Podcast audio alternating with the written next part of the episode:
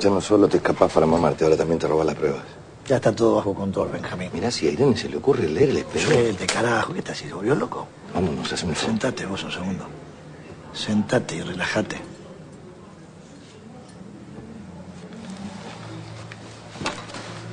¿Sabes por qué no lo podemos encontrar, Benjamín? Porque somos dos boludos. Mira, 12 cartas, 31 folios, 5 trabajos. No, esto ya te lo leí. Vámonos. No, no paré de pensar un segundo. La cabeza me explota, Benjamín. Yo me puse a preguntar cómo es posible que no lo podamos encontrar a este tipo. Siempre se nos hace humo. ¿Dónde está? Y se me ocurrió pensar en los tipos. Pero en todos los tipos. No en este tipo en especial, sino... Los tipos, sí. Eh, ahí está, los tipos. En el tipo. El tipo puede hacer cualquier cosa para ser distinto. Pero hay una cosa que no puede cambiar. Ni él, ni vos, ni yo, nadie. Mírame a mí. Soy un tipo joven. Tengo un buen laburo, una mina que me quiere. Y como decís vos, me sigo cagando la vida viniendo a tuburios como este. Más de una vez me dijiste, ¿por qué estás ahí, Pablo? ¿Qué haces ahí? ¿Y sabes por qué estoy, Benjamín? Porque me apasiona. Me gusta venir acá, ponerme en pedo, cagarme a trompadas si alguien me hincha las pelotas, me gusta. Y vos lo mismo, Benjamín. Vos no, no hay manera que te pueda sacar de la cabeza Irene. Y la mina tiene más ganas de casarse que Susanita. Debe tener más de 37 revistas de traje de novia arriba del escritorio. Se comprometió con fiesta y todo. Pero vos seguís esperando el milagro, Benjamín. ¿Por qué? Vení. ¿Qué tal, escribano? ¿Cómo le va? ¿Qué dice? ¿Cómo está? ¿Cómo anda? Bien, bien. Acá le traje el amigo que le había hablado, Espósito, el escribano Andreta, escribano en serio, mi asesor técnico. Ahí le doy una tarjeta. Vamos con la primera carta de nuestro querido amigo Gómez. No importa, déjela, déjela, amigo, no importa. Bueno, Te juro que con lo que llovió quedé peor que Oleniac la vez aquella. Escribano, por favor. Juan Carlos Oleniak debutó en Racing en el año 60. En el 62 pasó a Argentino Junior. En el 63 volvió a Racing. En un clásico con San Lorenzo le dieron un empujón, lo metieron de cabeza en el foso. Salió todo empapado. Ah, es una cosa seria. Acá lo llamamos Platón porque vive de la academia. Platón. Yo te voy a traer, vieja, y vamos a hacer flor de yunta. No es lo mismo anido que anido con Mesías, doctor. Anido y Mesías, back del Racing campeón del 61. Negri al arco, Anido y Mesías. Blanco, Piano y Sachi. Corbata, Pisuti, Mancilla, Sosa y Belén.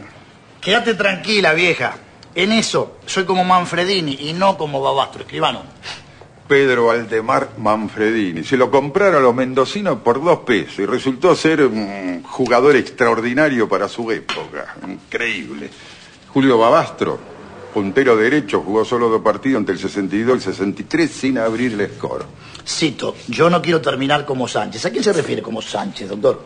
No, seguramente se está refiriendo al guardameta Taulfo Sánchez, eterno suplente del Gran Negri. Jugó solamente 17 partidos entre el 57 y el 61. Escribano, ¿qué es Racing para usted? Bueno, una pasión, querido. Aunque hace nueve años que no sale campeón. No, Una pasión es una pasión. ¿Te das cuenta, Benjamín? El tipo puede cambiar de todo. De cara, de casa, de familia, de novia, de religión, de Dios. Pero hay una cosa que no puede cambiar, Benjamín. No puede cambiar de pasión. Dios mío, qué poco se puede hacer por la gente. Ocurrió el 11 de septiembre del año 2001, cuando el avión secuestrado por los terroristas embistió la segunda torre de Nueva York. No bien la torre empezó a crujir, la gente huyó volando escaleras abajo. En plena fuga resonaron de pronto los altavoces. Los altavoces mandaban que los empleados volvieran a sus puestos de trabajo. Se salvaron los que no obedecieron. Partieron. Aquí comienza la temporada 14 del piloto. Esto está bien cool. Conducción. Sabían que poseía riquezas. Acudieron los cuatro en motocicletas y armados. Gonzalo Ramírez. Era un sujeto con casco carmesí. Y Fabricio Ledé. Un niño. Yo vestía mi outfit camuflado, luqueado, para ir a Punta de Rieles a ver a mis muchachos. Estoy masajeando la bola. Veo, veo, veo. ¿Vos te masajeas la bola antes de empezar el programa?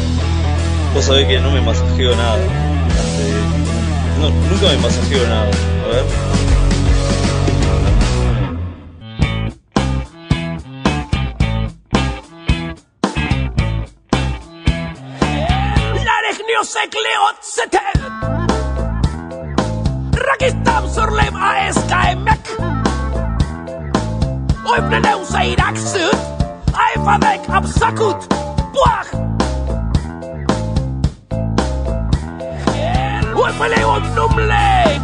Atsalemon amulek. Samelon elewek. Lamek.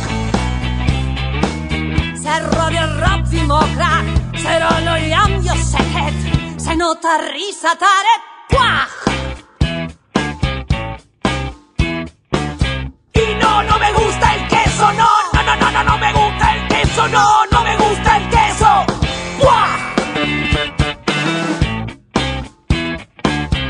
Bañada en perfume francés, te vendo mi dios cabalí.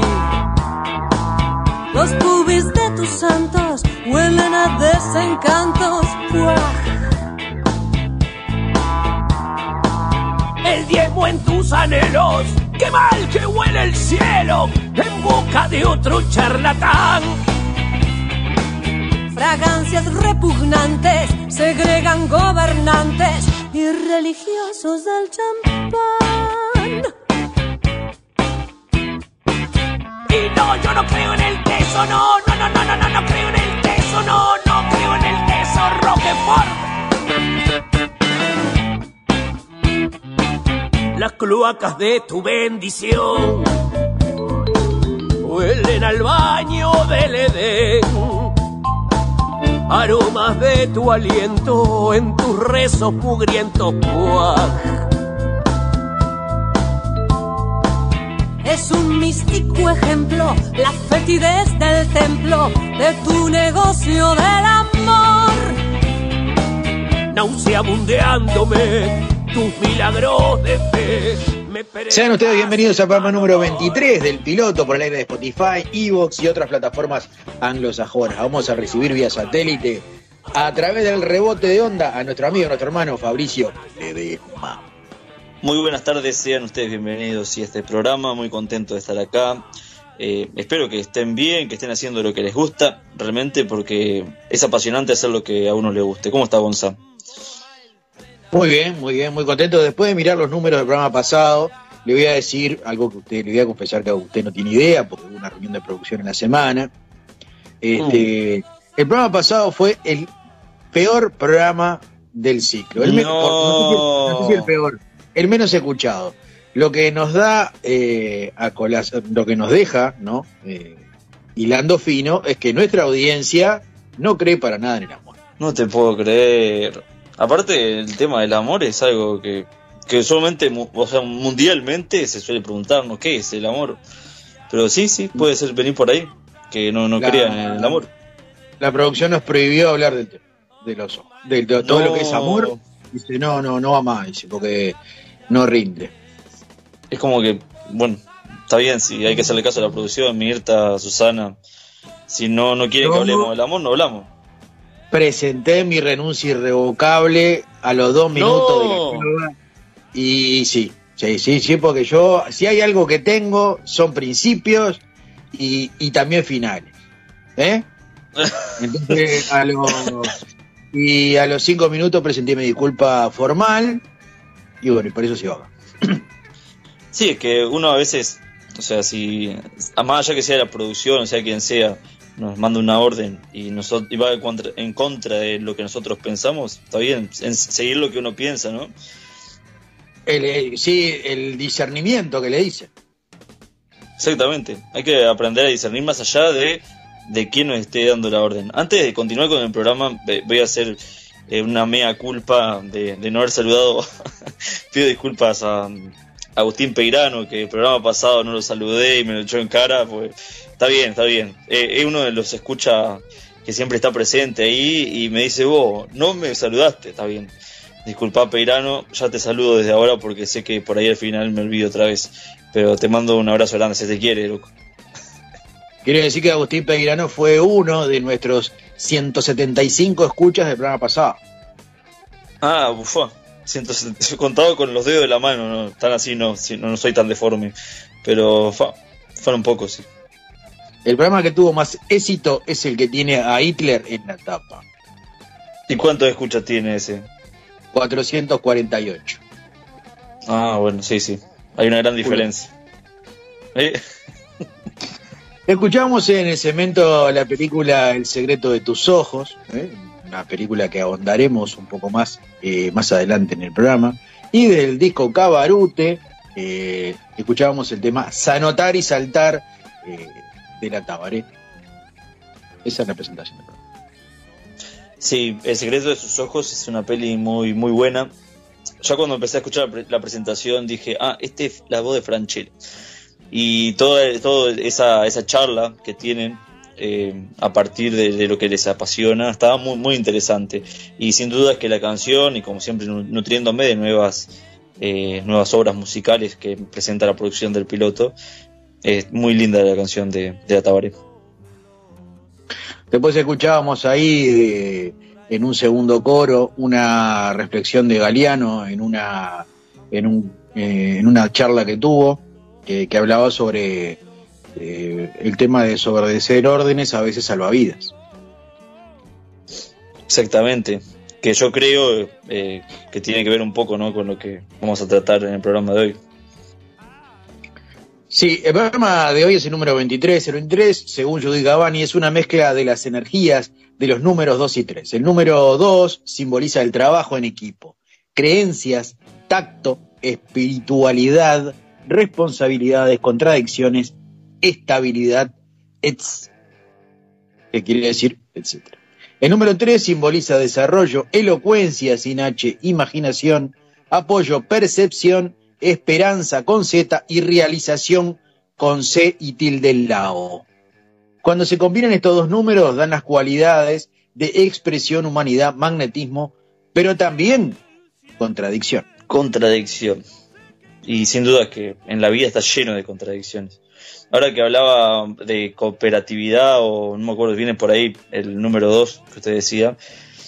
eh, ayer tuve una reunión importante anoche, acá en Colonia. No quiero decir mucho, pero mm, hablamos justamente en esa reunión sobre lo que es eh, la, eh, cooperar con otras personas, el trabajo en equipo, justamente que se refería al número 2 también. Que en realidad, básicamente, todo lo que son progresos en cuanto a la humanidad se deben a trabajos en equipo. Y hay algo que estamos cambiando dentro de, de una organización acá en Colonia, eh, que antes se hacía de una forma, bueno, ahora le sumamos el trabajo en equipo. Y no voy a decir más que eso. El trabajo del equipo es el secreto del éxito. Yo creo que Eso sí, es vienen por ahí. El programa 23, el tema que nos compete en Vitacom y Vitapete, es el discernimiento, como se habrán dado cuenta. ¿Qué es el discernimiento? Bueno, muy bien, es el título del artículo. El discernimiento es el juicio por cuyo medio percibimos y declaramos la diferencia que existe entre varias cosas. El término discernimiento se forma a través del sufijo en latín mentum, que significa medio o instrumento, y discernir, que también proviene del latín discerne, que expresa distinguir o separar. El acto de discernir es una virtud ligada a un juicio moral que permite eh, al individuo valori- valorizar si una acción es buena o mala. Esto surge a raíz de una, de, un- de una charla que tuvimos con Fabricio. Fabricio estuvo por Montevideo el fin de semana, me, me gratificó con su visita en, en mi casa, Fidel y yo contentos de su presencia. Y estuvimos hablando linda- justamente de linda eso, del discernimiento, de que cómo, cómo hay gente que eh, puede a través de una orden eh, evadir, eh, por ejemplo, derechos humanos. Sí, eh, también agradezco en parte a, o sea, agradezco a Carlitos de Carmelo que, que una vez eh, estábamos hablando de ese tema a través de otro podcast que había escuchado y, me lo comentó y, y, lo escuché. Está muy, muy interesante. Hay un experimento que se realizó también a través de un psicólogo en donde las personas acataban órdenes casi ciegamente solamente porque era eh, una persona con autoridad, más allá de su... O sea, si, moralmente estaban de acuerdo o no, ellos lo acataban igual, más allá de su discerni- discernimiento. Bueno, ahí tiene un poco también lo que veníamos hablando, ¿no? Que el trabajo en equipo es, eh, es significado de éxito, porque fíjese que esto se traduce a través de un amigo que escuchó un podcast que nos, nos convidó a escucharlo. Yo lo escuché también, son 20, 20 minutos, 21 minutos creo que el podcast. Lo escuché, Así me gustó es. y a raíz de eso es toda la presentación y todo el trabajo que se hizo para este programa 23. Así que emulen a Carlitos, que es un amigo de nosotros, y también pueden tirar alguna punta, algún tema, algo que hayan visto que les haya llamado la atención. Y bueno, nosotros vemos, le damos el toque nuestro, ¿no? Obviamente. Sí, eh, cabe destacar que en el ciclo pasado muchas veces eh, hacíamos eso. Preguntábamos a la gente qué temas querían tratar y en base a eso empezábamos a hablar de un tema. Que este año no lo estamos haciendo, pero si es un tema que por ahí eh, la producción dice, ah, bueno, es, es un tema que vale la pena conversarlo, pues tiene mucho de qué hablar, eh, nosotros le damos para adelante. Ah, yo creo que sí, que tiene, eso siempre estuvo latente. Lo que pasa que como que dejaron de mandar esos, esas ideas, ¿no? Pero sí, todas las ideas son bienvenidas, todas, cualquiera de ellas. Es el piloto producciones 2020 arroba gmail.com, es el sitio, pero hoy día tenemos Instagram, tenemos Facebook, tenemos, tenemos TikTok, tenemos Quay, tenemos de todo. Manden por ahí, por Instagram, por TikTok, por Facebook, por donde ustedes quieran. Por todos lados, va a mandar por todos lados. El discernimiento como juicio moral es la habilidad o capacidad que posee una persona pa- para certificar o negar eh, el valor moral de una determinada situación. La palabra discernir es sinónimo de juicio, prepicaz, distinguir, comprender, es decir, cuando una persona discierne algo, debe de comprender. Eso es bastante importante y bastante clave en lo que estamos hablando. Sí, totalmente, Discernir porque sin comprender. comprender. claro, si no comprendes, no, no sos capaz de discernir entre qué es lo moralmente correcto para vos. O sea que lo retuve contra su voluntad, le pegué o, o le di un palazo porque es una orden, no estaría dentro de esto, porque no se puede entender ese tipo de cosas. No, no, hablábamos el otro día justamente cuando estábamos en Montevideo de, de lavado de cerebro, pero usted me dice, Fua, no hay mucho que lavar ahí. Distinguir lo bueno y lo malo, lo correcto de lo incorrecto y ser prudente en su manera de actuar. Subraya lo que estábamos hablando.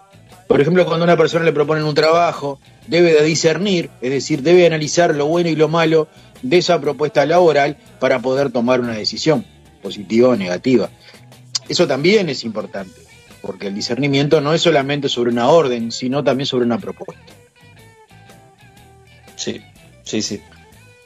Entonces cuando nosotros nos proponen algo, con respecto, por ejemplo, en el caso de Fabricio, que es músico, le proponen formar parte de una banda eh, que va a estar, eh, va a ensayar religiosamente todos los lunes, va a tocar todos los fines de semana en tal boliche, pero si el sitio de ensayo es en Fray Ventos, bueno, Fabricio lo va a analizar. Claro, sí, sí, porque por ahí tengo que pagarme el pasaje hasta Fray Ventos y no, es- no, me conviene. O sea, no, no, no, no tengo rédito. Claro, eso es lo que, lo, lo que, lo que hay que saber discernir. No, eh, o sea, no solamente el discernimiento es a la hora de responder una orden o llevar a cabo una orden, sino también a la hora de una propuesta. Sí, o también, eh, en, hablando de la música, no mismo ejemplo, si me dicen, bueno, están invitados gurises a tocar en, en una marcha que se va a realizar a favor de, no sé, de matar animales, de la perrera, no sé. Eh, entonces, eh, están a favor. Eh, tienen que ir a tocar a ese lugar en donde nosotros le damos para adelante con matar animales. O sea, yo qué sé, en ese sentido también, yo voy a decir, fa, ta- estaría bueno un toque, mucha gente me va a escuchar, pero yo no, no iría, porque va en contra a, a mis pensamientos, ¿no? A lo que yo creo, que está bien. No así si lo invitan a, a- a- a hacer un toque en base a no al cierre de la casa de Palmir. Exactamente, sí, sí, ap- aprovechamos también eh, el espacio para, para comentar eso. Es- Está bueno que, que se difunda porque resulta que el lugar ahí, la usina donde estuvieron por años trabajando, que es un, un un local que forma parte de Antel, ahora con todo el problema que se generó en base a la diversidad, que me parece un mamarracho que se hayan quejado porque había una bandera que está hace años ahí colgada, que es la bandera de la diversidad, se armó un tremendo revuelo porque como todos los años está colgada, justo una fecha patria también estuvo colgada ahí, pero bueno, se- eh, mucha gente se quejó, a partir de eso se armó problema, la policía la sacó a, la, a las banderas y bueno, y ahora casualmente, se- supuestamente tiene que ver con eso, pero casualmente ahora quieren desalojar el lugar porque dicen que el contrato como que ya eh, no lo quieren renovar y, y quieren que el lugar se forme parte otra vez de Antel. Entonces nada, eh, estamos ahí, la gente más que nada de ahí, la usina en Nueva Palmira, está luchando y tratando de llegar a un acuerdo para que no se no lo desalojen, porque es verdad, hay mucho trabajo ahí detrás, mucho esfuerzo, los gurises están siempre ahí eh, remodelando y haciendo cosas para, para la sociedad, ¿no? la comunidad, y cosas culturales, de música, de arte en general, que están muy buenos para la sociedad. Es como que mucha gente no lo vea eso. Desde este rincón todo el apoyo a lo que decía Fabri recién, que nos hicimos partícipes a través de compartir en los muros y en las redes sociales de tanto del programa de radio como de las cuentas personales de los conductores. Eh, y bueno, y eh, más que decir que el, espacio está abierto, ¿no? Si quieren mandar eh, algún audio, alguna reivindicación o mandar simplemente alguna, algún, o alguna carta, la leeremos con gusto. Gracias a la producción del piloto, gracias Gonza. Asimismo, en el ámbito jurídico se refiere a la acción que toma un juez en asignar a un sujeto un curador o tutor a causa de, su falta de discernimiento con el fin de representarlo en ciertos actos de la vida civil. Le pueden dar un tutor si usted, si ven que usted no tiene el discernimiento suficiente, eh, le ponen a un tutor. En estos casos, el tutor debe tomar decisiones personales en nombre del pupilo y a su vez un curador toma las decisiones que afectan el patrimonio del sujeto bajo su responsabilidad. Discernimiento en la Biblia. La palabra discernimiento es la capacidad de realizar un juicio moral para diferenciar la verdad, el bien, el mal a través de la Sagrada Escritura. Por el discernimiento bíblico buscan el bien y no realiza acciones que puedan afectar a su prójimo, tal como nos enseña el Señor y lo revela en la y lo revela en la Biblia, también releva. El discernimiento en hebreo es bin y es bin, dice así, y aparece 250 veces en el Antiguo Testamento. En el libro Reyes se puede leer eh, cómo Salomón le pide a Dios un corazón con entendimiento para juzgar a su pueblo y poder discernir entre el bien. Pocas personas que siguen, pocas personas que siguen la Biblia eh, hacen caso a eso de no eh, perjudicar al prójimo. En realidad no, eh, no hablo por seguir o no la Biblia, sino pocas personas en general hacen caso a eso. Y en eso va el tema de discernir, porque justamente por ahí, porque viene una orden de arriba y esa orden implica que un tercero se ve perjudicado, uno acata la orden porque es una autoridad, pero no se fija que está perjudicando a un tercero. Y hay que ver eso, ¿no? Primero está lo primero, me parece a mí. No todos hacen lo de Salomón. Así que to- no todos hacen lo que hace Salomón, ¿no? Que le pide a Dios en la Biblia. Ahí va, eso mismo. Así como este ejemplo se pueden citar muchos otros que forman parte de la Biblia. No obstante, en el Nuevo Testamento el término discernimiento es fundamen- fundamental para que el creyente no participe en los actos que son opuestos a la enseñanza del Señor, eh, dice este artículo. El análisis de la palabra discernimiento es ese, más allá del discernimiento de la Biblia, el discernimiento en la vida que lo que hablábamos. El ejemplo que dimos fue la Biblia porque es el que estaba en el artículo, pero no necesariamente hay que seguir esa línea. Se me, se me ocurre un caso hipotético en donde es una situación límite, que es muy complicado de responder eh, en cuanto al discernimiento. eh. tiene que ver y no tiene que ver tanto, pero vamos a suponer que viene una persona X, un asesino, y pone de rehén a toda tu familia y te dice, tienes que matar, o sea, vos tenés que matar a, por ejemplo, en mi caso, me, me dicen a mí, Está, está mi viejo, mi, mi hermana, mamá, mi sobrino, todo ahí de rehén y está mi hermano también. Y me dicen, tienes que matar a tu hermano. Es la única forma de que todo, to- tu otra familia se salve. ¿Qué, qué hacer ahí? No sé, yo no tengo hermano. El que tiene hermano es usted. Así que esa respuesta le, le corresponde. Me- Yo yo no solo me hermano. Yo soy hijo único en la vida. eh, tuve tetas para mí solo. no- usted, usted es el que tiene hermano. Hágase cargo. Un saludo, es. Te, qui- te quiero mucho. Vamos a escuchar en la. Vamos a. Primero le vamos a decir quién es, porque capaz que no lo conoce y no tiene por qué conocerlo, porque en realidad es un artista que yo estoy descubriendo hace bastante poco.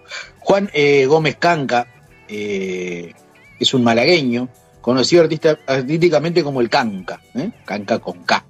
Su apellido es con C, por eso la aclaración. Es un cantautor, compositor y músico español. Desde comenzó su carrera en solitario en el año 2007, ha conseguido consagrarse como uno de los eh, de las mejores figuras en la nueva generación de cantautores de España. Su música en un punto de afluencia de diferentes estilos y músicas. Así que, como digo, nació en Málaga en 1982, eh, estudió economía, bueno, nada que ver, pero es un músico que la verdad lo descubrí hace poco y me gusta. Así que vamos a escuchar para ir a la pausa, a la primera pausa y después a la tanda publicitaria. Vamos a escuchar a Desobedecer, que viene a colación de lo que estamos hablando, de El Canca. Ya volvemos. La la la la la la la la la la la la La la la la la la la la la la la la La la la la la la la la la la la la la La la la la la la la la la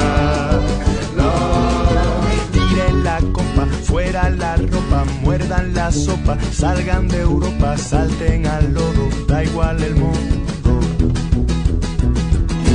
Hagan el pino, ciegos de vino, al vecino que es un gorrino, mueran de risa en clase o en misa. Crucen en rojo, mientan al cojo, ojo por diente, diente por ojo, cada cual ha de cumplir con su deber, haya cada uno con su deber. Prohibidores a prohibir, nosotros a desobedecer. Nosotros a desobedecer, la la la la la, la la la la la la la. La la la la la, la la la la la la la. La hace el gorila, pelo en la axila, rompe la fila, besa Dalila, duerme en el valle, mea en la calle.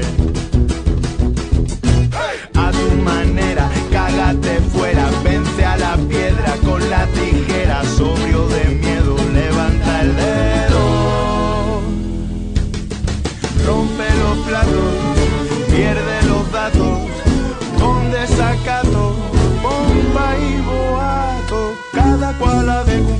Su haya cada uno con su devenir. Prohibidores a prohibir, nosotros a desobedecer, cada cual ha de cumplir con su deber, haya cada uno con su devenir. Prohibidores a prohibir, nosotros a desobedecer, nosotros a desobedecer, a desobedecer. A desobedecer, a desobedecer, a desobedecer, a desobedecer, a desobedecer, a desobedecer, a desobedecer, la la la, la la. La la la la la. La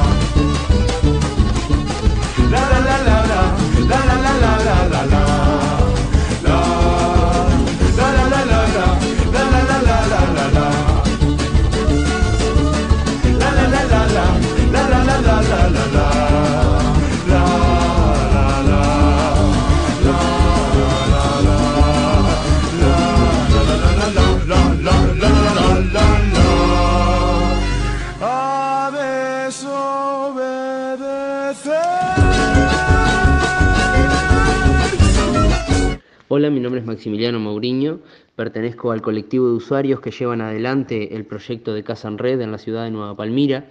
Casa en Red es una casa sociocultural, educativa, comunitaria, la cual funciona ya hace varios años en un edificio de Antel que que está cedido a comodato al club palmirense. Un comodato que ya está vencido.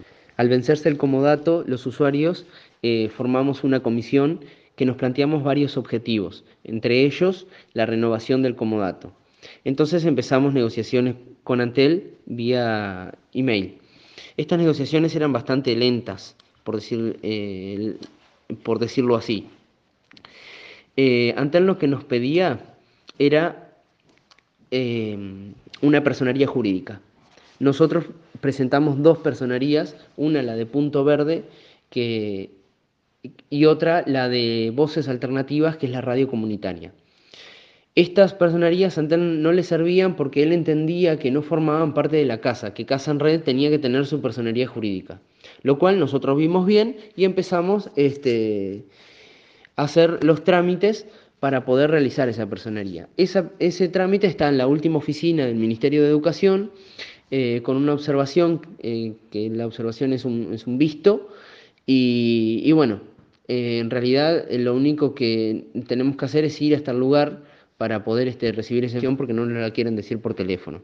Hay que ir hasta, la, hasta el ministerio, hasta, hasta Montevideo. En fin, eso está, este, por decirlo así, a la vuelta de la esquina de salir. Nosotros en el nuevo comodato planteamos, eh, en este momento no tenemos gastos nosotros, no, manejamos dinero, este, solo nos, sustentamos a base de, donaciones, de, de, es de, aportes de, cosas concretas. Cosa, eh, en una barraca, por ejemplo, una pintura, este, ese tipo de cosas. Lo que nos planteamos es poder pagar el agua y la luz y poder este, encargarnos de la contribución inmobiliaria y declarar ante la Intendencia reformas que han hecho, que hemos hecho en la casa, este, que no están declaradas. A todo esto recibimos un mail que exhortaba a las organizaciones que aquí estábamos a este, desalojar y entregar la llave en 10 días. La comisión al, al, al ver este, este mail lo, lo, que hace es empezar a mover eh, contactos eh, para poder eh, lograr llegar a las autoridades. Logramos que el martes tener un, logramos poder hacer venir al director de, de Antel, el cual le fue entregado un, un, informe escrito, un memorándum de todo lo que ha hecho este, la casa desde que, desde que está abierta y todas las actividades y colectivos que aquí han, han trabajado y han participado de, del espacio.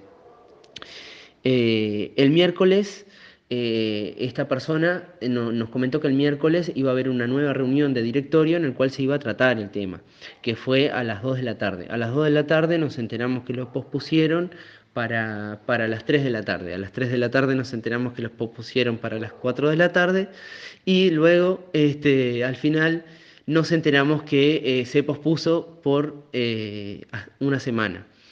Esto diciendo que habían llegado nuevos, este, nuevos datos y que aparentemente van a, van a, van a hacer una, una, una revisión de, del tema.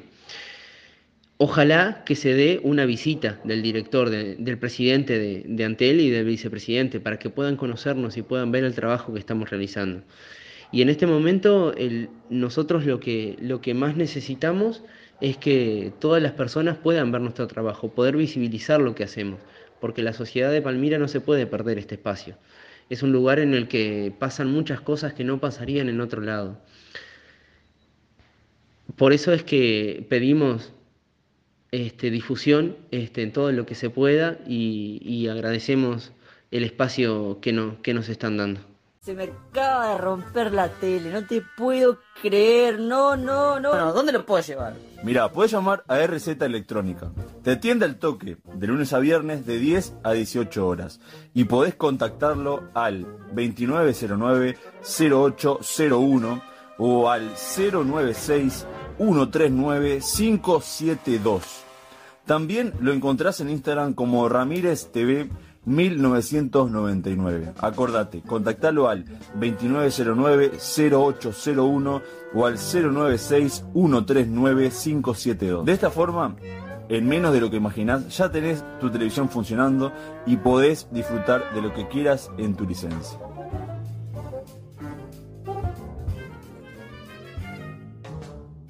Yo sé a dónde tenemos que ir, a Deliraciones. ¿Deliraciones? Sí, Deliraciones.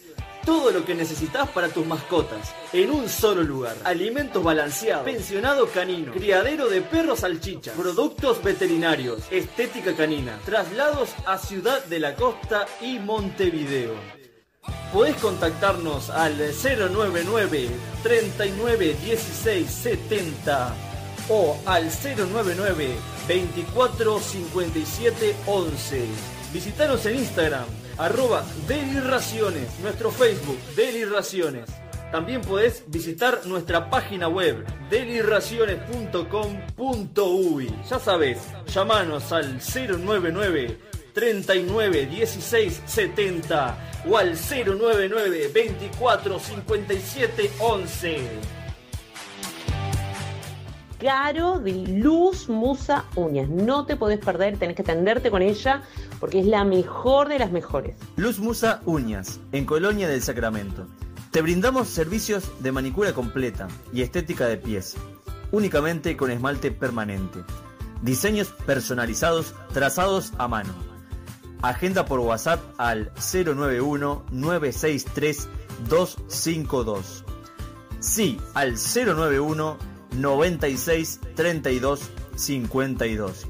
Luz Musa Uñas, en Colonia del Sacramento. ¿A tu fiesta le hace falta un comediante? No esperes más. Si querés a Diego Maton animando tu evento, contáctalo al 099 21 41 47. Sí, Diego Maton, comediante 099 21 41 47. Mira, mis uñas ya están hechas un desastre. ¿Viste Pero cómo te ya pronto. Viste que el, Sí, el- sí. el círculo te marca el crecimiento de la uña. ¿Te Sí, totalmente. Sí, sí. Ya, pero pronto volveré a, a Luz Musa, uñas, que estaba haciendo un sorteito ahí con unas preguntas en Instagram. La, la, ¿Se va a hacer otra vez el mismo motivo o piensa hacer o, bueno o dejarse llevar por el por la creatividad ¿eh? de, de la funcionaria Caro, que es la que trabaja con Luz Musa de uñas, uñas sin H, ¿no? Y yo creo que mitad y mitad, porque yo confío mucho en su creatividad, pero a la vez no estaría en diseño también que vaya un poco con lo que me gusta a mí. Así que, miti miti. Supo confiar mucho de su creatividad. Su- supe, supe, sí, sí. Y hasta ahora sigo confiando. Es un montón. El, ah, creo que vamos a agradecer hablando de, de Chivo a la gente de Irraciones que me mandó la comida de Fidel, 11 kilos y medio de comida, la segunda tanda porque el perro come. Y, y bueno, y cerveza artesanal, ¿no? Muy rica la cerveza, muy rica. Supimos probarla ahí en su, en su humilde morada. Bueno, agradezco siempre a Lucho que semana a semana siempre me manda una pizza también. Muy ricas también las pizzas de Lucho. Pizza con mayonesa, ¿es cierto lo que vi? Pizza, no, no, eh, eh, lo que le echa es salsa golf. Bueno, te digo como si fuera, me cago en la diferencia, ¿no? Como si fuera una salsa totalmente diferente. Pero la salsa golf se suele usar bastante como en, arriba de la pizza, cuando tiene palmitos. Pero es común, cuando viene con palmito a veces viene con salsa golf. Y en otros lados, creo que en San José, le echan mucho mayonesa y mostaza a la pizza. Sí, sí. El meteorito ya está de pasar. El soldado que se ocultó en la selva durante 30 años es lo que es el segundo bloque. ¿eh? Es un artículo de la BBC News, que es la versión latina de, de la BBC. El soldado japonés se llama Shiochi Yokoi. Dicho sea de paso, a Shioshi lo van a ver en todas las historias de lo que quede de acá hasta el lanzamiento del programa y a su vez dos días consecutivos después del lanzamiento. Ah, ese era el tipo que estaba en la historia. Yo no, no, sé- no, no distinguía quién era porque me parecía que era igual a otros cientos de millones de japoneses. Eh, bueno, él piensa lo mismo de usted y la gente de Palmira, ¿no? De, es, sí, es Yoshi, Yokoi. Este, que bueno, que está la foto de él, aparece la foto que, que ponemos, es una foto en 1941, cuando él era aún un cadete, un soldado raso, y la foto de 1972 cuando fue encontrado. tantos años ahí. Hace 40 años el soldado japonés Yoshi Yokoi fue encontrado en las selvas de Guam, después de sobrevivir durante tres décadas tras el término de la Segunda Guerra Mundial. Japón lo recibió con los brazos abiertos, pero él nunca volvió a sentirse cómodo con la sociedad moderna.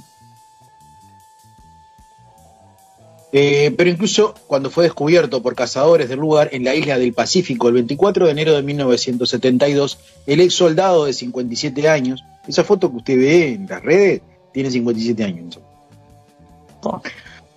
Aún estaba convencido de que su vida corría peligro. Lo invadió el pánico, recuerda a su sobrino Omi Hatashin, ¿eh? intimidado por la vista de otros seres humanos después de tantos años de soledad. Yokoi trató de echarle mano a uno de los rifles de los cazadores. Sin embargo, debilitado por los largos años y con una pobre alimentación, Yokoi fue fácilmente reducido por los hombres. Temía que lo hicieran prisionero, lo que era una gran vergüenza para un soldado japonés y su familia en Japón, cuenta Hatashima. Porque no es que lo, que lo atrapen, es la vergüenza después de atrapado, lo que sostienen los soldados japoneses. Sí, digo, eh, me suena un caso similar a como pasó en, en la película ficticia de Capitán América. que El loco quedó congelado y, y después vino a la, a la época moderna. Le pasó lo mismo, estuvo en una isla y 30 años después salió a la sociedad moderna. Es como ir al futuro, básicamente. Exacto. Mientras se lo llevaban a través de, la alta vegetación de la selva, Yokoi iba gritando, gritaba que lo mataran ahí mismo. Dice, mátenme de acá, no me saquen de acá, que esto que lo otro". Utilizando las propias memorias de Yokoi, publicadas en japonés, dos años después de que lo descubrieran, así como el testimonio de quienes lo encontraron ese día. Hatashin pasó años reconstruyendo las dramáticas historias eh, de su tío. Hatashin era el sobrino que decíamos. Su libro, La vida y la guerra de Yokoi, en Guam, eh, fue publicado en inglés en el año 2009. Es un libro que lo pueden encontrar en cualquier librería. Y habla, por ejemplo, de un refugio subterráneo. La larga pesadilla de Yokoi había comenzado en julio de 1944, cuando las Fuerzas Armadas estadounidenses tomaron Guam como parte de su ofensiva contra los japoneses en el Pacífico. Los combates fueron intensos, con un alto número de víctimas eh, para ambos lados. Una vez que se interrumpió la línea de mando japonesa, Yokoi y otro de su pelotón quedaron librados a su propia iniciativa. No tenían jefes cerca porque los había matado a todos. Desde el comienzo tomaron medidas extremas para que no los detectaran. Hasta borraban sus huellas mientras se desplazaban por la maleza, afirma Hatashi. En los primeros años, los soldados japoneses, pronto reducidos a unos siete eh, o seis, capturaban y mataban ganado para alimentarse. Por temor a que lo detectaran las patrullas estadounidenses al principio y después los cazadores del lugar, poco a poco se fueron retirando hacia la profundidad de la selva. Comían sapos, anguilas de río y ratas. Yokoi fabricó una trampa con juncos para cazar anguilas. También se cavó un refugio subterráneo sosten- sostenido por fuertes cañas de bambú. Era un hombre con muchos eh, recursos, dice Hatashi. Sí, hay que tener cabeza, ¿no? Para armar todo eso, las trampas. Yo si me quedo en una isla no sé qué hago. Como, como arena. O de descongelar el agua para hacer fideos. El hecho de mantenerse ocupado le ayudaba también a no pensar demasiado en su situación desmadrada o de su familia en Japón. Las memorias de Yokoi, en lo que se refiere a, a su tiempo escondido, revelan su desesperación y su empeño para no perder la esperanza, especialmente en los últimos ocho años, ¿eh? cuando se había quedado totalmente solo, porque recordemos que empezó esto con siete compañeros y se fueron muriendo de diferentes cosas durante todo el periodo que estuvo Yokoi ahí, se fueron muriendo de a uno y quedó el sol. Qué, qué garrón quedarse solo, ¿eh? Ahí. Sus últimos dos compañeros de aventura no habían conseguido sobrevivir a las inundaciones de 1964. Recordemos que estaban en la, en la profundidad de la selva de Guam. Eso quedó completamente cubierto de agua en 1964. En algún momento, a- al pensar en su anciana madre en Japón, escribe, no tenía sentido causarme tanto dolor pensando en esas cosas. Y a propósito de otra ocasión, cuando, cuando se encontraba desesperadamente enfermo en la jungla, dice, no, no me puedo morir aquí, no puedo dejarle mi cadáver al enemigo, debo morir en el agujero en el cual me he cavado. Y hasta ahora he logrado sobrevivir, pero todo se vuelve nada ahora. Dos semanas después del rescate en la selva, Yokoi volvió a casa a una recepción de héroe. La prensa lo asediaba, lo entrevistaron en radio y televisión y le invitado regularmente a hablar en universidades y escuelas de todo el país. ¿Y qué pasó, Yokoi? No, y tuve metido un agujero de 30 años, este, con la. Dicho sea de paso, todos los días eh, mandaba bandera, ¿no? Es otra- otro dato importante que no aparece acá, pero en este artículo, pero este, el tipo se levantaba ¿eh? y ¡pa! clavaba la bandera de, Japón. Ahí va, hacerle honor a, su país. Qué disparate, yo no, no- no me entra en la cabeza 30 años. Te juro, yo me imagino estar en una isla dos semanas, ya es mucho, 30 años. 30 Ah, años, pero- date cuenta. Convengamos que acá también el artículo deja librado una cantidad de cosas que no explica, como por ejemplo que él no solamente se quedó sin cadena de mando viva, porque le mataron a todos los compañeros, sino que él se quedó sin información, no tenía radio, no tenía nada. Entonces él nunca se enteró del final de la guerra. Claro, claro, para él seguía en guerra, o sea, tuvo esos 30 años en guerra. Por eso en 1972, cuando aparecen los cazadores, el tipo eh, se resiste a ser este, rescatado, porque para él no estaba siendo rescatado, sino que lo estaban haciendo prisionero. Seguro.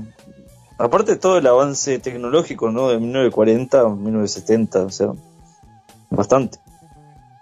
Hatajin, que tenía seis años cuando Yokoi se casó con su tía, dice que el ex soldado nunca pudo acostumbrarse a la vida moderna en Japón.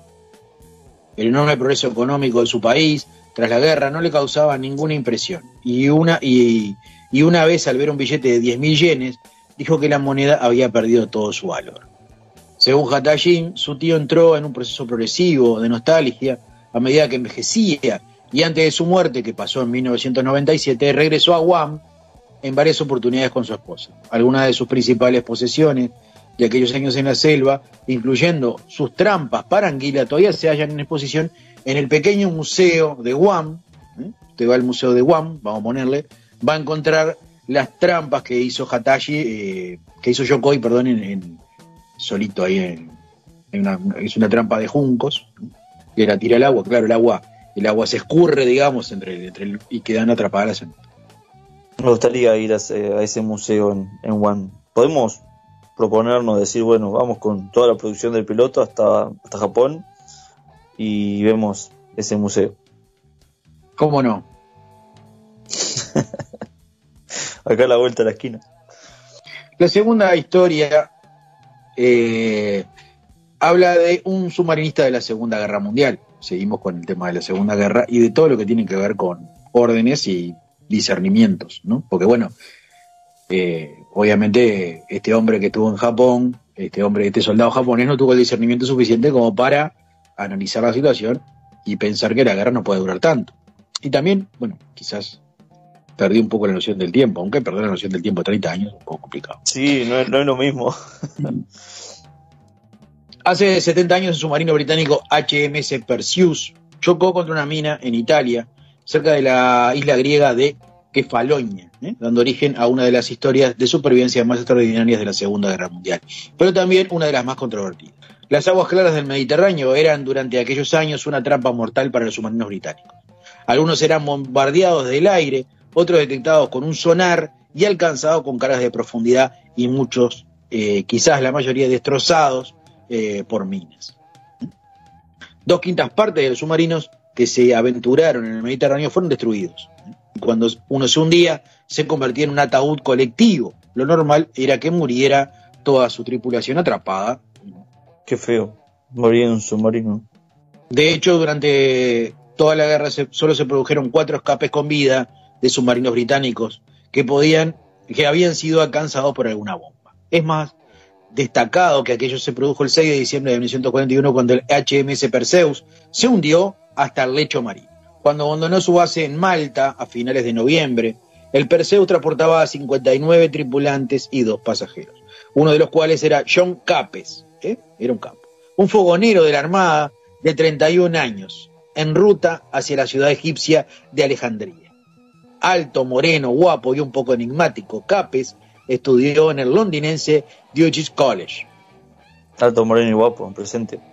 Y como hijo diplomático, lo natural era esperar que se desempeñara en la Armada como oficial, en lugar de como uno de los mecánicos de menor rango encargado de vigilar los motores. Tipo, por su presencia, según lo que dice acá, merecía más. Según los artículos de prensa que escribió más tarde Capes, o, o en, lo que, en los que contribuyó, estaba descansando sobre su camastro. Recordemos que camastro es el catre que le así llaman en los submarinos. Hecho a partir de un lanzatorpedos, cuando sin previo aviso se produjo una explosión devastadora. El barco se retorció, se hundió y tocó fondo, con lo que Cape llamó a una sacudida espeluznante. Qué momento, imagínate estar ahí. ¿Qué le parece? Su camastro se elevó y lo lanzó hasta la otra punta del compartimento.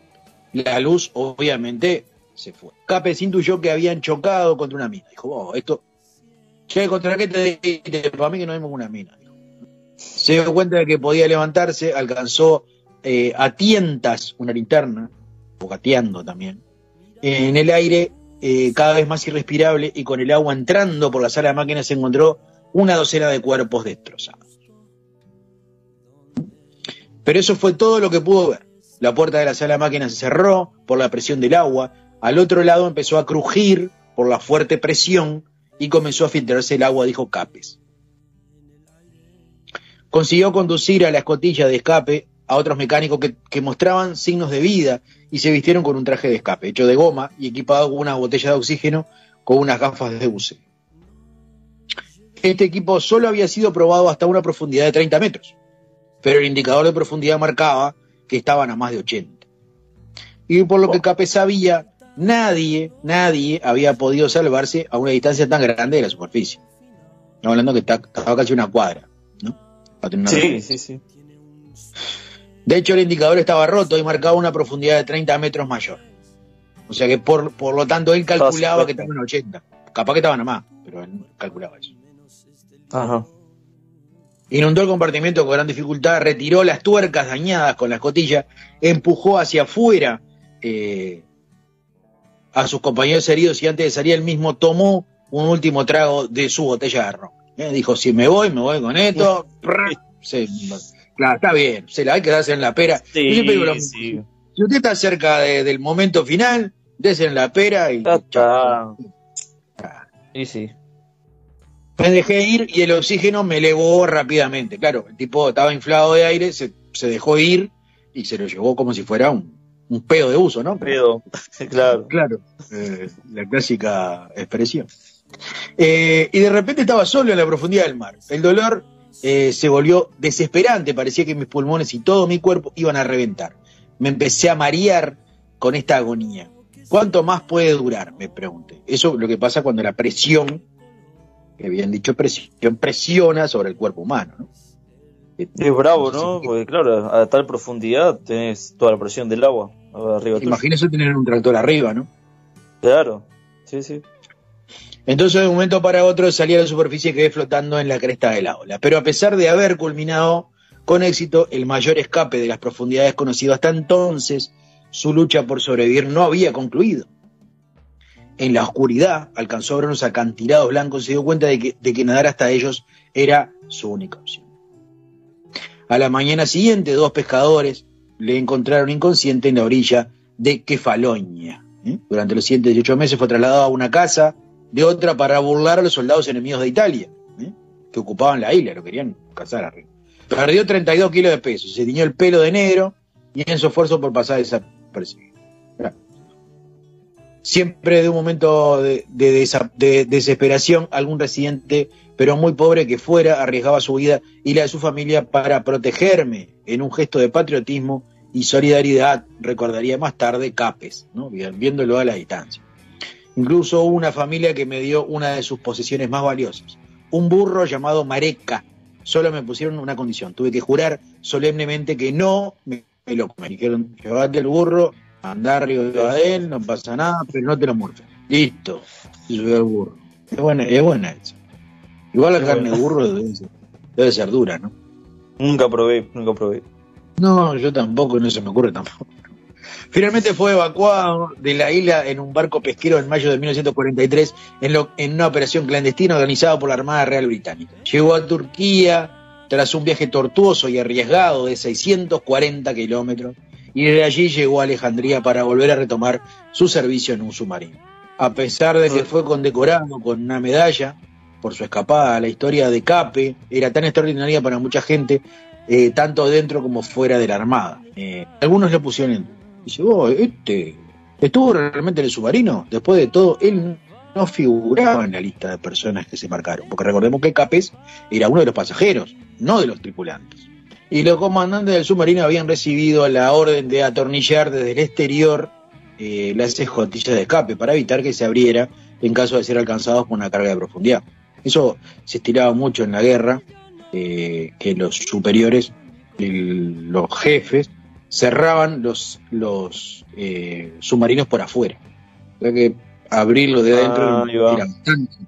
No había testigos y siempre se le consideró un gran contador de historias. Además modificó algunos eh, detalles ¿eh? en su relato escrito. Y era difícil de creer que el indicador de profundidad marcara 80 metros. Es otra cosa. John Capes murió en 1985, pero la veracidad de su historia no fue confirmada hasta 1997.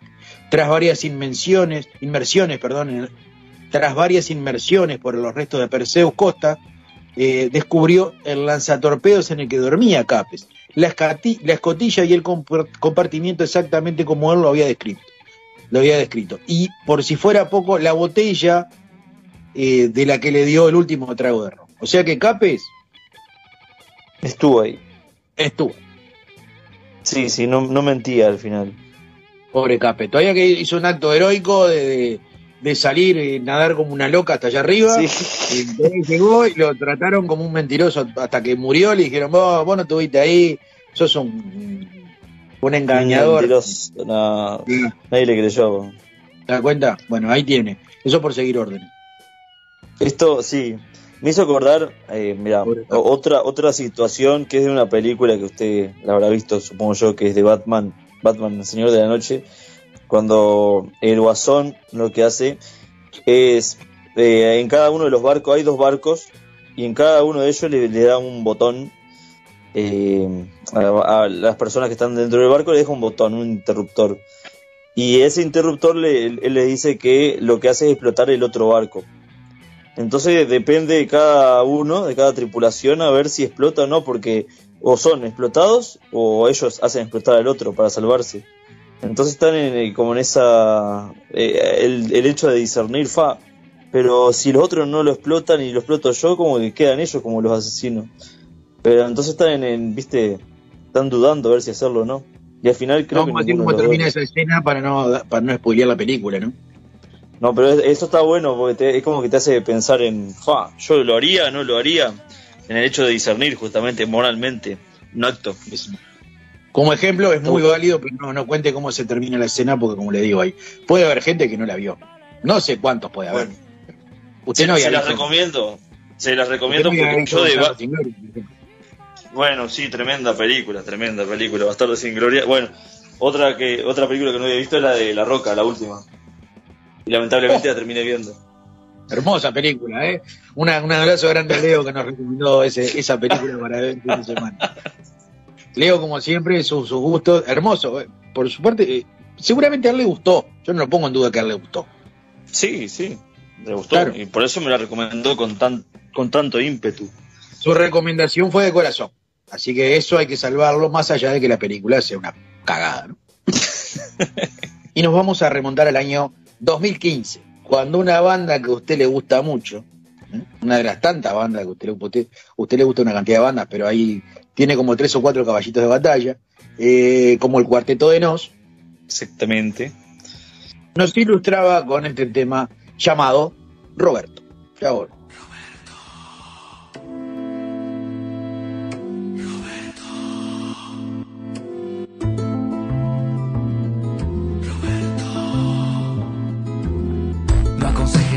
que no te lo haya pedido, ni acorrales a un cobarde ni a un león herido. No creas que lo evidente siempre es la verdad.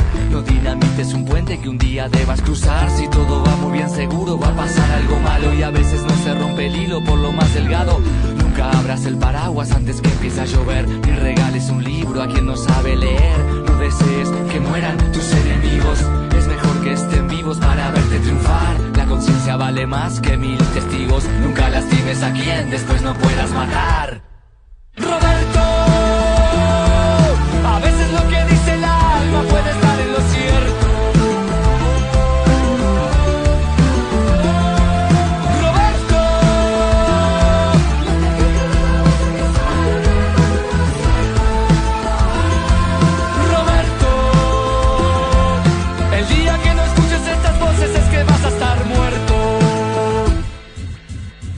Entorno donde todo lo rige el soborno. O estás en la cocina o estás en el horno. Nunca toques nada si todo está bien. Nunca dudes y dejes pasar el tren. No festejes que es miércoles y aún es martes. Y aprende que mercenarios hay en todas partes. Es que a veces nada es lo que parece. Porque todos presumen de lo que carecen. Nunca duermas con quien tenga un puñal tatuado. Nunca hables de la cuerda en la casa del ahorcado. Nunca escupas para arriba ni contra el viento. Nunca te mojes por alguien que siempre está seco.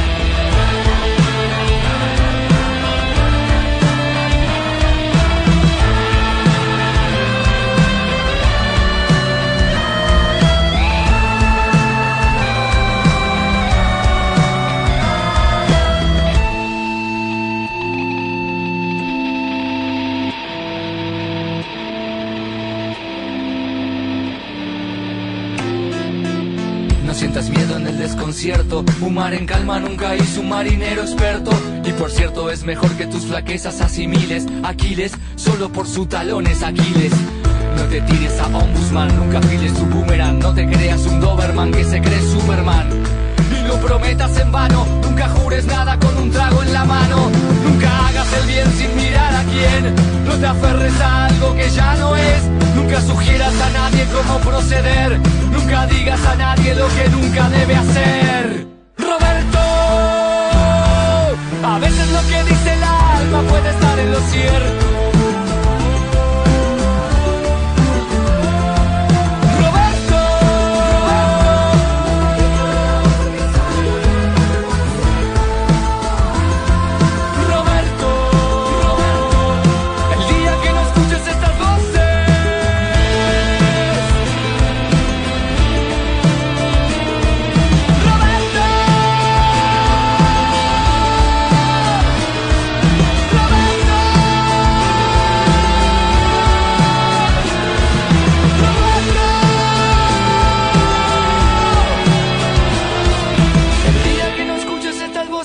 Vas a estar muerto. Como para nombrar algunas organizaciones sociales que trabajan en la casa, que la cual eh, es, todas estas la pueden buscar en Facebook y está bueno que la busquen en Facebook todo lo que yo voy a nombrar y en Instagram también para que puedan ver todo lo que hace la casa y lo que hacen también las diferentes organizaciones que trabajan dentro de la casa. Funciona, por, por, nombrar algunas, funciona la radio comunitaria, tenemos una usina cultural, que es un estudio de grabación este, completo y gratuito, se llama Usina Cultural eh, Nueva Palmira, no, no es una usina cultural del de, este, el Ministerio de Educación, a diferencia de la radio que sí comparte una frecuencia compartida con el Ministerio de Educación.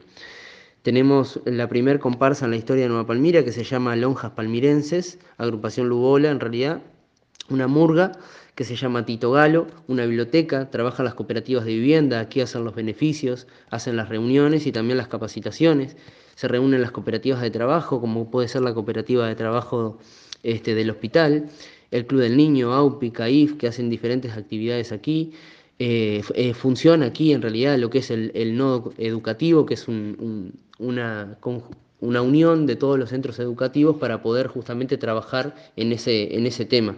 Punto Verde, que es, un lugar donde se hace permacultura y donde se planta y se practica economías alternativas. Eh, la Cruz Roja, que hace actividades aquí. La Colectiva, que es el grupo feminista.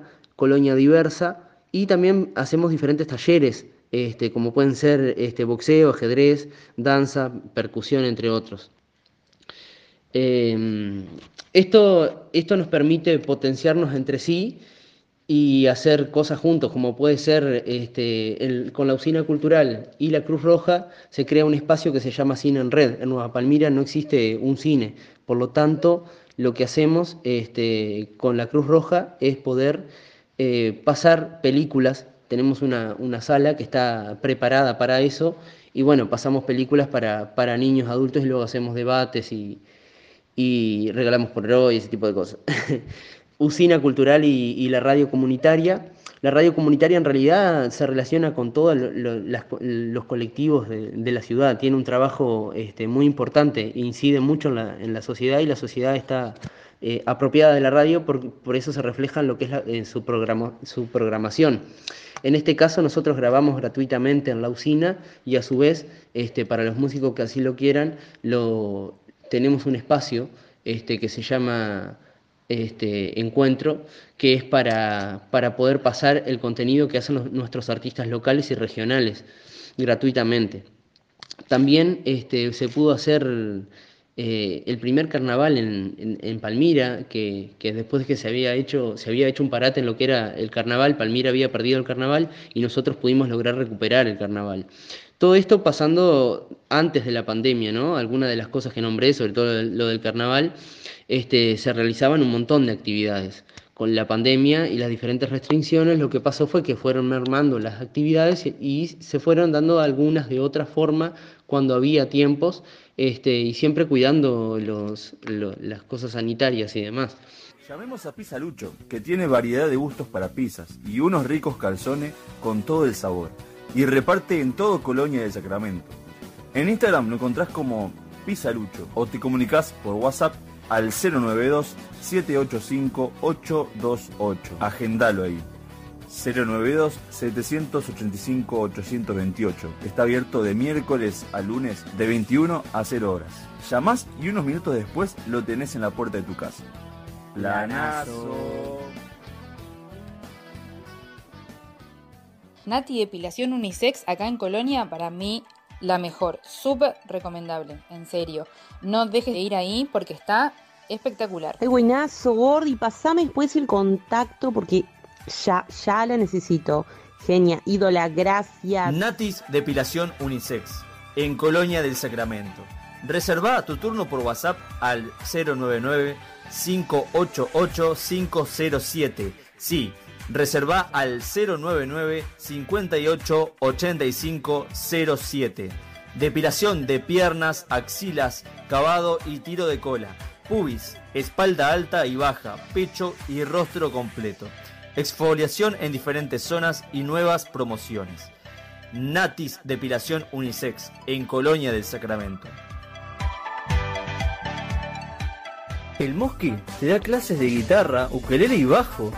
Vas a poder sacar esta canción que la tenés de hace ya más de una semana en mucho menos tiempo. Aprende a tocar con un método rápido y sencillo. Canciones, ritmos, armonía, composición, etc. Clases online, presenciales, a domicilio, Costa de Oro y Montevideo. ¿Qué más querés? Llama al 095 89 71 20. Recordá, anotá, mirá. 095 89 71 20. Y ya con eso tenés solucionado. No hace falta que, que, estés practicando vos solo acá sin tener idea de nada. Ah, bueno, gracias. La verdad que, que me estás dando una mano impresionante porque no me sale y vos sabés que me está costando un poco.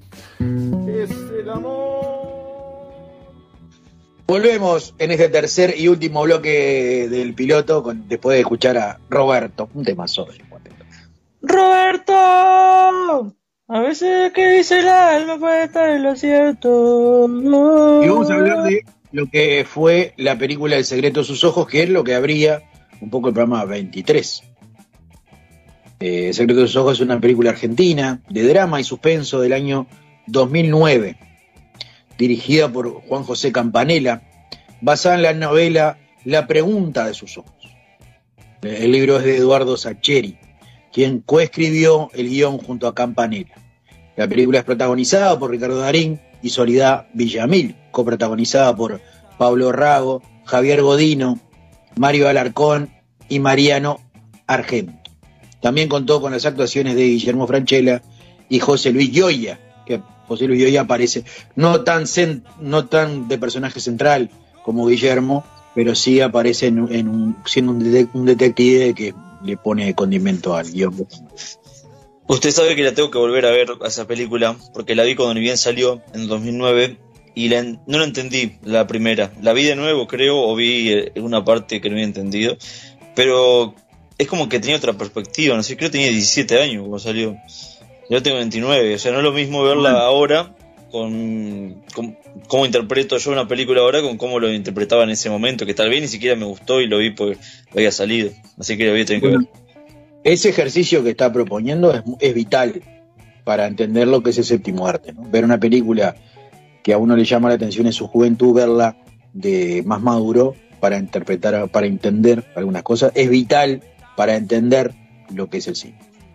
Me pasa con muchas películas y con muchas series, que yo las veía antes y las vuelvo a ver ahora y como que le, tomo otro gustito, o sea, eh, realmente me gustan ahora, pues se ve que antes no le había dado mucha bolilla a algunos detalles. La película, una coproducción realizada por, con capital argentino y español, logró ser la película argentina de mayor éxito del año 2009 y una de las más taquilleras de la historia del cine argentino, con más de 2 millones y medio de espectadores. En el año 2010 se convirtió en la segunda película argentina en ganar el Oscar a la mejor película extranjera después de la, del peliculón que fue la historia oficial del año 1985.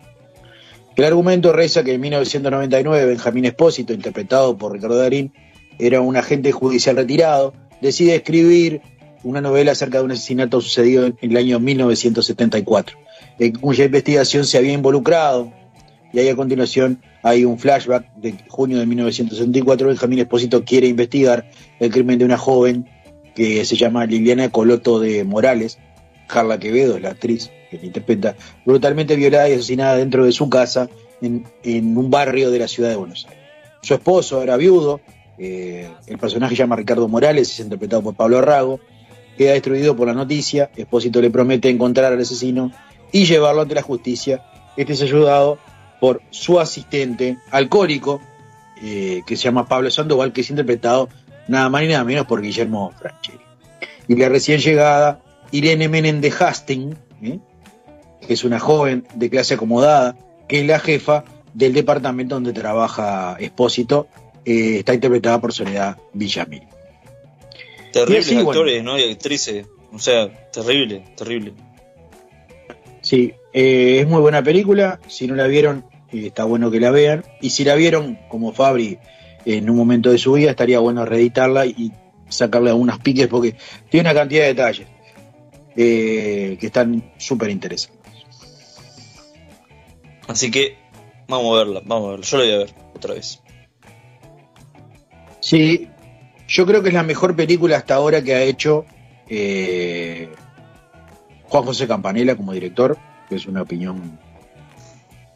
Capaz que es una opinión también basada en los premios que trajo y en la audiencia que tuvo. Me, Puede ser. Va que va por ahí. Claro.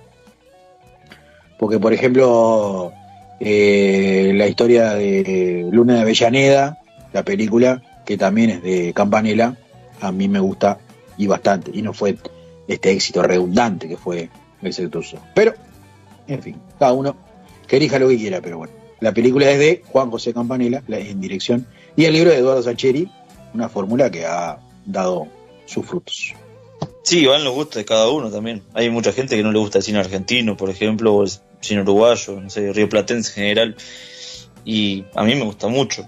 Eh, lo mismo con el español. El español, cine español es uno que más me gusta también. Sí, a mí también. Bueno, eh, espero que saque la lista y empiece a saludar de a uno. Esta vuelta le diría que se apoyara en la lista porque está completamente demostrado que se olvida de la gente a la hora de saludar. Es que yo la lista ya hace rato no la tengo y no la he vuelto a armar. Porque voy a hacer, a depositar nuevamente la confianza en mi memoria. Y esta vez voy a saludar a los que realmente nos escuchan siempre, como lo son Agustín Peirano, como lo son mi viejo, Nito, te mando un abrazo muy grande, sé que siempre nos escuchás, Pame, Carlitos, y quedaba ahí, viste, ya está. No, y, y después también, eh, ¿quién más nos escucha? Espera, espera. A ver, Gonza, ayuda de memoria. Chan, chan, chan. No, yo no tengo a, nadie que no, no se escuche. Mis amistades escuchan otra cosa. Escuchan a Dolina, mis amistades. que está muy bueno, que cuando estaba en su casa escuchábamos, muy, muy bueno también. Eh, bueno, un saludo muy grande en general a, todos nuestros queridos oyentes. Michael Sarabia, que me estaba olvidando casi de él, que es de Montevideo, que siempre nos escucha. también a Agostina Martini de, allá de, Marcos Paz. Y bueno, un saludo grande en general. Capaz que me estoy olvidando otra vez de alguien, pero sepan disculpar que yo tengo un problema muy grave de memoria y bueno, está bien, prometo que para la próxima vez voy a armar una lista. Otra vez. Es bastante difícil mandarle saludos a todos los oyentes porque estamos hablando que son una cantidad y estamos hablando que están distribuidos por partes recónditas del planeta, este, como por ejemplo Irlanda, ¿no? Vaya a saber quién no se escucha en Irlanda, pero no se escucha en México. Y en Argentina está subdividido en una cantidad de lugares, ¿no? Como es Tucumán, como es San Juan. Un poco difícil tener los nombres de cada uno de ustedes.